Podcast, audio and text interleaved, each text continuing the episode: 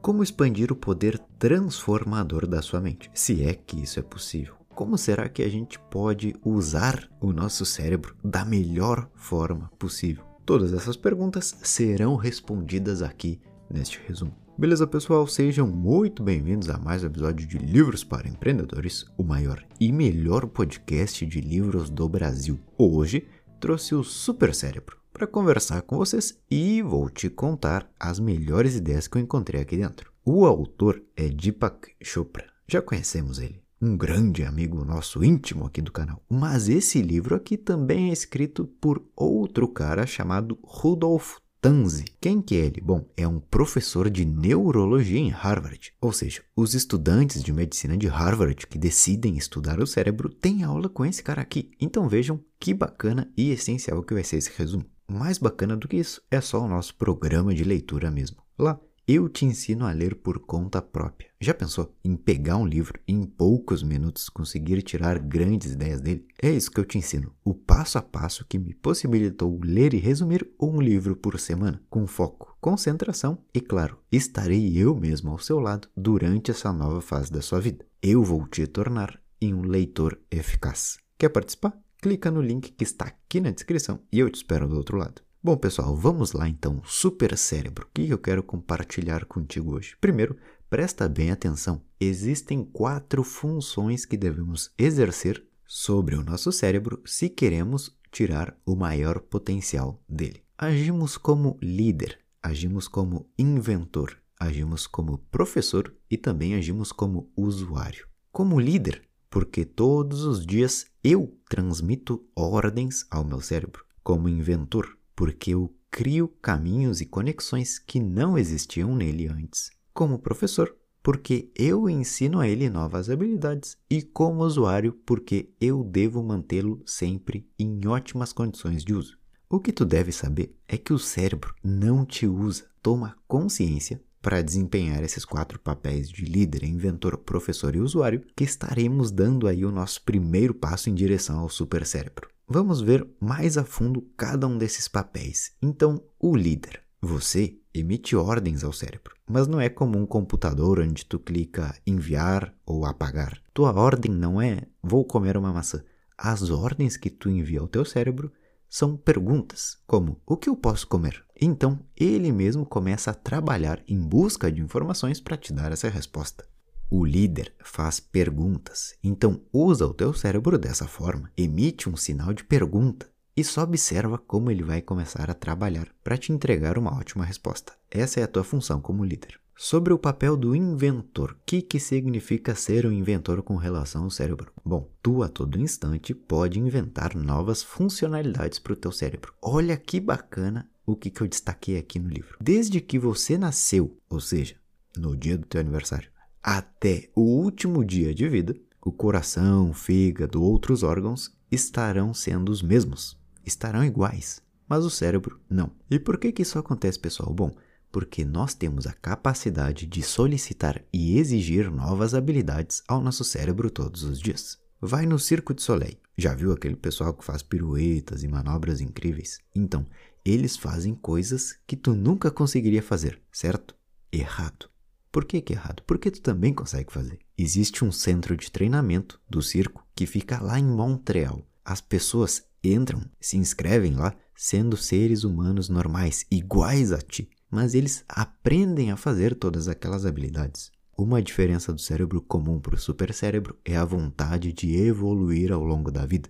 Você, como inventor, não perde esse poder de aprender. O que acontece é que muitos deixam de querer saber algo a mais. Depois, temos que agir como professor frente ao nosso cérebro. Isso quer dizer tentar instigar ele ao máximo por busca de aprendizado. Um bom professor pode te ensinar algo, mas um ótimo te faz querer seguir aprendendo, questionando e testando. Com o teu cérebro, tu exerce o mesmo controle, o de motivar a aprender. No início, é claro, isso vai exigir um pouco mais de esforço. Teu cérebro está acostumado a receber informações prontas. E ao mesmo tempo que somos os professores, também somos os alunos. Um bom aluno é aquele que se mantém aberto ao aprendizado, que não se prende ao que já sabe. O mesmo acontece com a gente. Chega um ponto onde não queremos mais saber de nada. Pensamos que já sabemos de tudo então a vida começa a se tornar difícil. Seja o professor do seu cérebro, exija dele, faça-o querer aprender. Agora, a versão usuária é quando tu precisa fazer a manutenção e cuidar dele. Não são apenas elementos como álcool e tabaco que fazem mal. O estresse frequente na rotina acaba também cobrindo o córtex pré-frontal, que é o responsável por tomar decisões e enxergar as situações de forma clara. A raiva, o medo, tudo isso são elementos que não fazem bem ao cérebro e você, como usuário, deve cuidar disso. Bom, pessoal, entendido então as quatro funções que temos frente ao cérebro, vamos falar sobre os heróis do supercérebro. Três pessoas que podem nos ensinar algo muito importante sobre como ele trabalha. Primeiro herói do supercérebro, então, Albert Einstein. Mas a gente não vai falar da sua inteligência. Vamos falar do que causou essa inteligência nele. Muitos escutam a palavra Einstein e já imaginam ele, seus cabelos rebeldes, escrevendo em um quadro negro uma fórmula matemática muito complicada. Mas não é disso que a gente vai falar. A gente precisa conhecer outra habilidade do Albert Einstein. Uma que não tem glamour e é essencial para a tua vida. Estamos falando da habilidade de se adaptar em territórios desconhecidos de forma tranquila. Se eu te desse agora um livro sobre um assunto que tu nunca viu na vida, provavelmente tu iria abrir ele, ler algumas coisas e dizer: Não entendo nada disso aqui. Então tu ia largar o livro em cima da mesa e ia dar as costas e ir embora. E por quê? Pelo desconhecido. Agora, se eu faço o mesmo com uma pessoa de fácil adaptação, ela iria pegar aquele conteúdo e de alguma forma tentar entender. Isso aqui não pode ser tão difícil, eu tenho que dar um jeito de entender o que está escrito aqui. Se alguém escreveu, eu posso entender. Einstein era assim. Ele pegava tudo aquilo que era assustador a primeiro momento e dizia: Vamos ver como resolver. Vamos ver como eu posso entender. Ele entrava naquele mundo, entendia o básico, depois avançava e assim ele ia. A vida está cheia de desafios inesperados. Einstein desenvolveu três forças muito importantes para crescer. Quais são essas três forças? Bom, presta atenção porque são extremamente complexas. Primeira força, deixar para lá. Segunda, ser flexível e terceira, manter a calma. Ao enfrentar um problema, tu pode se irritar porque as coisas não saíram exatamente como tu queria, ou recuar e buscar novas soluções. Esta, segunda opção, te faz uma pessoa mais flexível e torna a tua vida só não melhor, como também mais fácil. Vamos falar então do segundo herói do supercérebro. Aqui não é uma única pessoa, mas é um recém-nascido. Qualquer recém-nascido, qualquer bebê. E o que, que a gente pode aprender com eles? Bom, a integração. Quando um bebê nasce, ele não sabe de nada, então não opina, apenas observa tudo sem julgamentos. Isso o possibilita de aprender qualquer coisa de forma rápida e se integrar a qualquer ambiente. Uma das dicas para desenvolver essa habilidade é a de manter-se aberto às informações. Tu não perde tua habilidade de aprender ao longo da vida, mas como acredita nisso, tem pensamentos inconscientes na hora do aprendizado, dizendo a si mesmo que alguma coisa é muito difícil de aprender. Outro ponto que ele nos traz é o de ser independente o mais rápido possível. E não estamos falando de dinheiro, estamos falando de um ponto onde tu aprendeu tantas coisas comuns, básicas da vida, que tu consegue se virar durante um longo período de tempo e de uma forma saudável e produtiva sem depender de ninguém. E o nosso terceiro e último herói é o Buda, e com ele vem a ideia da consciência. Buda desenvolveu três forças para o supercérebro, que são evolução, expansão e inspiração. Realmente não existem limites quando falamos até onde você pode evoluir. E fazer isso diariamente acompanhado da prática do questionamento é essencial. Sempre duvide daquilo que você acredita, não a fim de buscar incertezas ou dúvidas, mas tentando pensar em uma melhor vida para o seu futuro. Sobre expansão, é importante pensar além do eu. Ao invés de estar preocupado com aprovações, tente ajudar e ser útil para alguém. E isso é muito fácil. Visualiza o seguinte: eu entro num restaurante e penso: como será que as pessoas estão me olhando? Isso me preocupa, isso me tira do momento presente. Mas agora, se eu entro no restaurante pensando: com quem que eu posso conversar sobre alguma ideia? Quem eu posso ajudar aqui? Isso já é uma postura totalmente diferente que te traz para o presente. Dessa forma, tu vai acordando cada vez. Com essas pequenas mudanças, tu vai acordando cada vez mais essa consciência e percebe que a maior recompensa é o agora. Quando passamos a viver o presente como se já fosse o nosso sonho, estamos mais conscientes. Tudo parece melhor. até temos boas ideias. E adivinha?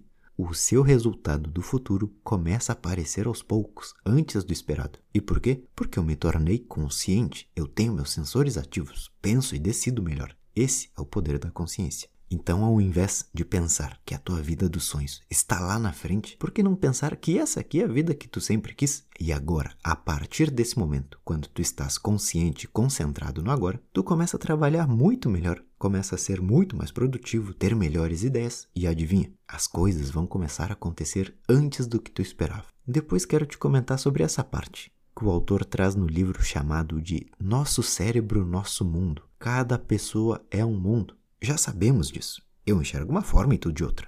Sabendo disso, a gente pode destacar algumas coisas. Primeiro, olha que importante isso aqui, pessoal. Você não é o seu cérebro. Ele apenas decifra, traduz e te entrega as respostas que tu pergunta. Ou seja, tudo que tu chama de mundo e vida, na verdade, é criado diariamente por ti mesmo. Não estou dizendo que se faz chuva ou se faz sol é porque tu pensou nisso, claro que não. Mas um dia quente, ser extremamente ruim ou essa chuva está atrapalhando seu dia, isso sim são realidades criadas por ti mesmo. O que deve ficar claro é a sua percepção das situações não é fixa. A percepção de uma situação é 100% moldada por você. Em uma mesma situação eu posso dizer, bom, acontece, vou seguir minha vida. Ou então dizer, isso não é justo, eu não mereço isso, vou agir de tal forma. Pessoal, vamos lá, não se compliquem sozinhos sempre antes de tomar uma decisão, dá um passo para trás e veja quais são os pontos que realmente facilitam e tornam melhor a sua vida. Depois disso, tu passa a interpretar aquela situação da forma que quiser. Mas a interpretação da vítima sempre será transformar situações normais em tragédia. Por isso que ela é a vítima. Olha o Einstein, por exemplo, que bacana. Ele sempre interpretou a vida como algo que poderia ser solucionado. E ele desenvolveu uma capacidade muito importante que é a de rir dele mesmo. Ou o Buda, aproveitando o momento presente, sem o pensamento da imagem própria a cada momento. O que será que pensam de mim? Esse é o caminho para se seguir. O cérebro traduz todas as informações. Alguma coisa acontece e na hora tu já tem uma resposta. Se eu derrubo o café, nem passa pela minha mente reclamar. Eu simplesmente me levanto, busco um pano e limpo. Pronto. Em dois minutos eu resolvi o problema e sigo fazendo o que estava fazendo antes. Agora, outra pessoa derruba o seu café. Nesses dois minutos, ela está falando sobre a injustiça da vida e a raiva. Depois ela começa a pensar em como encontrar um pano. E depois de uns cinco minutos ela começa a limpar tudo, reclamando enquanto faz isso. A situação é a mesma. Mas eu protegi o meu estado de ser. Eu não posso me colocar em situações de estresse por nada. Eu preciso estar sempre tranquilo, com a mente leve, para poder trabalhar, ter boas ideias, conseguir solucionar as coisas que acontecem de verdade na vida. E com apenas dois minutos eu já resolvi o meu problema. A outra pessoa não. Ela está reclamando, está com raiva. Fazem cinco minutos que ela está reclamando com raiva. Só não perdeu tempo, como também os próximos minutos. Ela vai seguir com essas emoções e pensamentos negativos. Então é óbvio, a única coisa que muda é a forma como treinamos o nosso cérebro para dar respostas. A primeira pessoa diz: Cérebro, eu quero ser o melhor na minha profissão.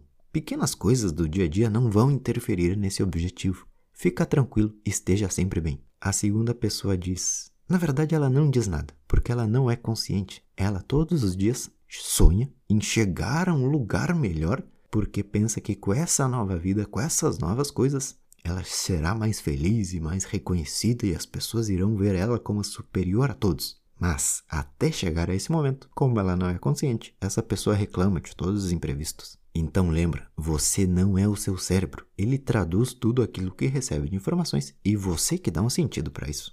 Mais uma vez, como o autor diz, você cria tudo aquilo que sente e vê no mundo. Vamos falar um pouco sobre crises pessoais, outro assunto que gostei da explicativa. O livro diz o seguinte: tem três perguntas para se fazer em um momento difícil. A primeira pergunta é: Este é um problema que eu posso resolver? Devo suportar ou devo fugir? A segunda pergunta é: quem eu posso consultar que já tenha passado pelo mesmo problema? E a terceira pergunta é: como encontrar uma solução dentro de mim? Essas são perguntas realistas que podem te ajudar a solucionar os imprevistos. Quais são as perguntas que não têm sentido de serem feitas? O que tem de errado em mim? Isso não existe, pessoal. Não tem nada de errado. O mundo funciona de uma forma e tu vai fazendo a tua própria vida. No fim, as coisas se encaixam. Não olhe para si, olhe para a situação e tente buscar diferentes ângulos para obter uma melhor resposta. Outra pergunta é: quem eu posso culpar? Só porque existe um problema não quer dizer que existe um culpado. Mais uma vez, é um acontecimento que não saiu como foi planejado. Ok, tranquilo, isso acontece. Buscar culpados não ajuda em nada. E por fim, imaginar o pior cenário. Isso também é um tempo que está sendo investido visualizando o caminho contrário da solução. Você está caminhando para trás ao invés de para frente. Pense apenas se é possível resolver e se sim, como. É isso. Bom, pessoal, o autor também nos traz as quatro fases do cérebro. Vamos conhecer elas para te aproximar ainda mais da ideia do super cérebro. A primeira fase do cérebro é a instintiva, ou seja, o teu instinto. Essa é a área mais antiga da sua mente e a mais forte, com certeza. Aqui acontece tanto o desejo quanto o medo, e devemos entender que eles são normais. Uma pessoa vai subir no palco para dar uma palestra e pensa: para de ficar nervoso. Então ele fica mais nervoso ainda. O instinto do medo é para te salvar de um perigo. O nervosismo é um sinal de que o teu instinto está funcionando. Aqui o autor também fala sobre os impulsos naturais do ser humano. Todo mundo é impulsivo, mas nem todos agem. Essa é a diferença. Se eu vejo uma comida que eu gosto e eu tô com fome, meu impulso é de comer. Porém, entre a parte racional, que vamos falar um pouco mais na frente, mas é extremamente normal o medo e o desejo causarem impulsos o essencial aqui é identificar esses momentos, falar beleza é um impulso natural e não agir. Depois do cérebro instintivo, chega o emocional, as suas emoções. Na época da caverna, o homem só pensava em segurança e alimentação, no medo e no desejo. As emoções, como por exemplo inveja, surgiram depois de um tempo. O homem das cavernas pensava em duas coisas: o medo de ser comido por um animal ou o desejo de se alimentar desse animal. Em nenhum momento ele invejava alguém. O homem das cavernas não pensava como eu gostaria de ser outro homem das cavernas que tenha mais alimentação. Essa é uma parte nova do cérebro. Ódio, raiva, inveja, tudo isso é novidade. Uma das coisas que tu deve fazer é deixar que cheguem e deixar que partam. Tu tá com raiva? Tudo bem. Respira fundo e saiba que daqui a pouco passa. Tu não precisa fazer nada com essa raiva. Essas idas e vindas são espontâneas. Outro conceito é o de não alimentar pensamentos negativos com justificativas de quem está certo. Quando nos explicamos à nossa mente que eu estou certo e o outro está errado, estamos gastando tempo e energia para nos convencer de que aquela emoção tem sentido. Pode ser realmente o que fizeram contigo foi uma injustiça, mas vale a pena ficar se desequilibrando por causa disso? Não. O autor então diz para que tu não sinta nada? Claro que não, pessoal. Acabamos de dizer: sinta as coisas. Mas as emoções chegam e as emoções vão. O que tu não precisa é ficar alimentando e dando mais intensidade para essas emoções quando elas aparecem. Depois do cérebro emocional temos o intelectual. São decisões mais racionais. A diferença é o seguinte: o instinto vai te dizer, tô com fome. O teu emocional vai dizer, hum, uma torta de morango agora seria show. E o intelectual vai te dizer, será que eu posso ingerir tantas calorias? Então agora é quando passamos a pensar melhor, de uma forma mais clara e racional. Essa é a parte que responde ao mundo. Inclusive, responder e resposta são duas palavras que vêm do latim responsum, que significa agir de maneira responsável. Ou seja, responsável é aquele que analisa todo o ambiente e toma uma decisão consciente para o bem de todos. Esse é o intelecto, essa é a área mais nova do seu cérebro. E por fim, a quarta função do cérebro, a intuitiva. Entender situações sem precisar ouvir uma palavra. Decidir e ter respostas sem nem pensar. Tudo isso é tua intuição. Imagina que eu entre em um escritório. Todos estão sentados nessas mesas longas, menos uma mulher que tem sua sala própria com uma vista bem legal da cidade. E nesse exato momento, ela está falando no telefone. Ninguém me disse nada, mas eu sinto que ela é a líder. Sentir é um resultado da nossa intuição, essa força invisível que te diz: cuidado, se afasta, ou pode seguir que é seguro. Lá é onde ficam guardadas todas as informações que tu guardou durante a vida e que a qualquer momento pode ser útil. Eu tô caminhando entre uma reunião e outra, pensando no trabalho. Mas ao ouvir que vem uma moto atrás de mim, eu ativo o modo alerta. Até essa moto passar e tu vê que é uma pessoa igual a ti, só que indo trabalhar, tu não abaixa a guarda. Esse é o instinto. Então, saber se eu posso confiar ou não, aprovar ideias ou não, tudo isso envolve um pouco do teu instinto. E ele te ajuda, em grande parte dos casos, a tomar decisões do dia a dia. Então podemos dizer que sim, o instinto facilita a tua vida. E beleza, pessoal? Esse foi o episódio de hoje. Espero que tenham aprendido algo de interessante. Se quiser me acompanhar direta para ler muito mais na sua rotina, clica no link que está aqui na descrição. E nos vemos em uma próxima de Livros para Empreendedores. Valeu!